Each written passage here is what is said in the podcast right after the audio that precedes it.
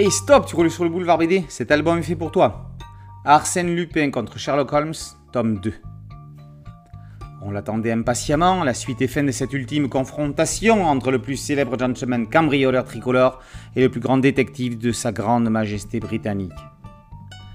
Inspiré librement d'un roman de Maurice Leblanc, La Bariva, paru en 1931, Jérôme Félix s'offre néanmoins le luxe d'y adjoindre un Sherlock Holmes fort loin de l'image so-british de son père naturel. Bref, deux aventures en une seule. La première basée sur le roman même de Maurice Leblanc, enquête policière mêlant crime, fantastique et ésotérisme.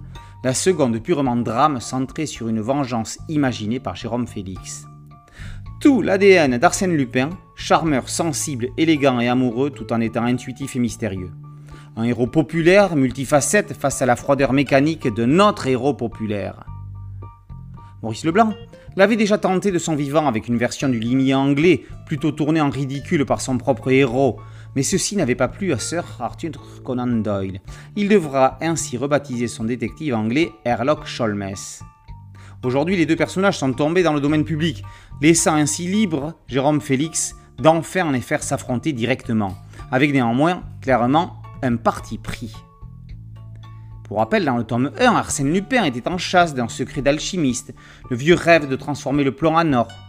Sous les traits du vicomte Raoul d'Avenac, il tentait de percer le mystère du manoir de la Bariva en Normandie, évidemment. Cela serait en lien avec le mascaré, cette énorme vague remontant le cours d'eau deux fois par an lors des équinoxes. Toujours aussi Roméo, notre héros devra également gérer sentimentalement l'après-Raymond. A-t-il à nouveau droit à l'amour? Et si oui, avec laquelle des deux sœurs Garance ou Catherine Mais ce qu'il ignore, c'est que Sherlock Holmes décide de s'en mêler. Étant certain de l'implication de son ennemi viscéral, il entre discrètement en scène. Pour lui, tous les coups seront permis afin de démasquer son adversaire et le détruire définitivement. Raison de cette haine farouche? Rappelez-vous, à la fin de leur confrontation précédente dans l'aiguille creuse, Sherlock Holmes avait tiré sur Lupin mais l'amour de ce dernier s'était interposé de son corps et avait pris la balle mortelle. Sherlock Holmes était devenu un assassin, un meurtrier. Sa réputation et son honneur étaient à tout jamais souillés. Seule la disparition de Lupin lui permettrait de garder secret cette tâche dans sa légende. Entre orgueil et farouche envie de vaincre, les situations parfois rocambolesques vont pousser chacun dans les ultimes recoins de leur raisonnement et déduction des caches, un héritage avec une histoire de cailloux, manipulation et foi en écriture. La solution acceptera-t-elle de se dévoiler? Et malheur à l'entourage. Pions, panthères et marionnettes au besoin, mais sans plus. Les dégâts collatéraux ne sont que détails insignifiants.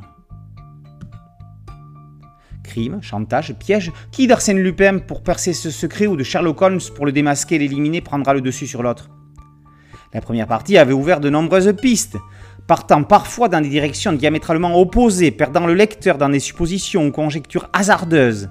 Cette seconde partie se fait ainsi un malin plaisir à les éliminer au fur et à mesure, donnant parfois l'impression que la solution n'existe pas et que tous seront perdants.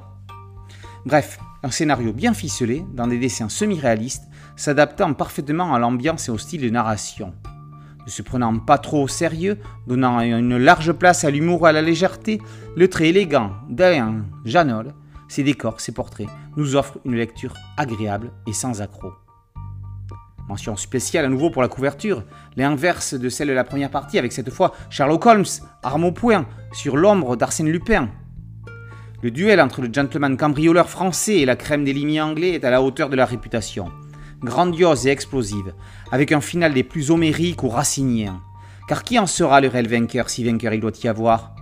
Nous pourrions paraphraser cette célèbre maxime entre haine et amour, la frontière est si infime, et entre haine et admiration respectueuse, la frontière est si infime. Pour ces deux protagonistes, hors du commun que seul un final chevaleresque pouvait secouer leur combat mortel. Arsène Lupin contre Sherlock Holmes, tome 2, par Félix et Janol, et paru aux éditions Bambou dans la collection Grand Angle. Merci à mon ami Thierry Ligo pour cette chronique. Boulevard BD, c'est un podcast audio, une chaîne YouTube et un site dédié. Merci de liker, de partager et de vous abonner. A très bientôt sur Boulevard BD. Ciao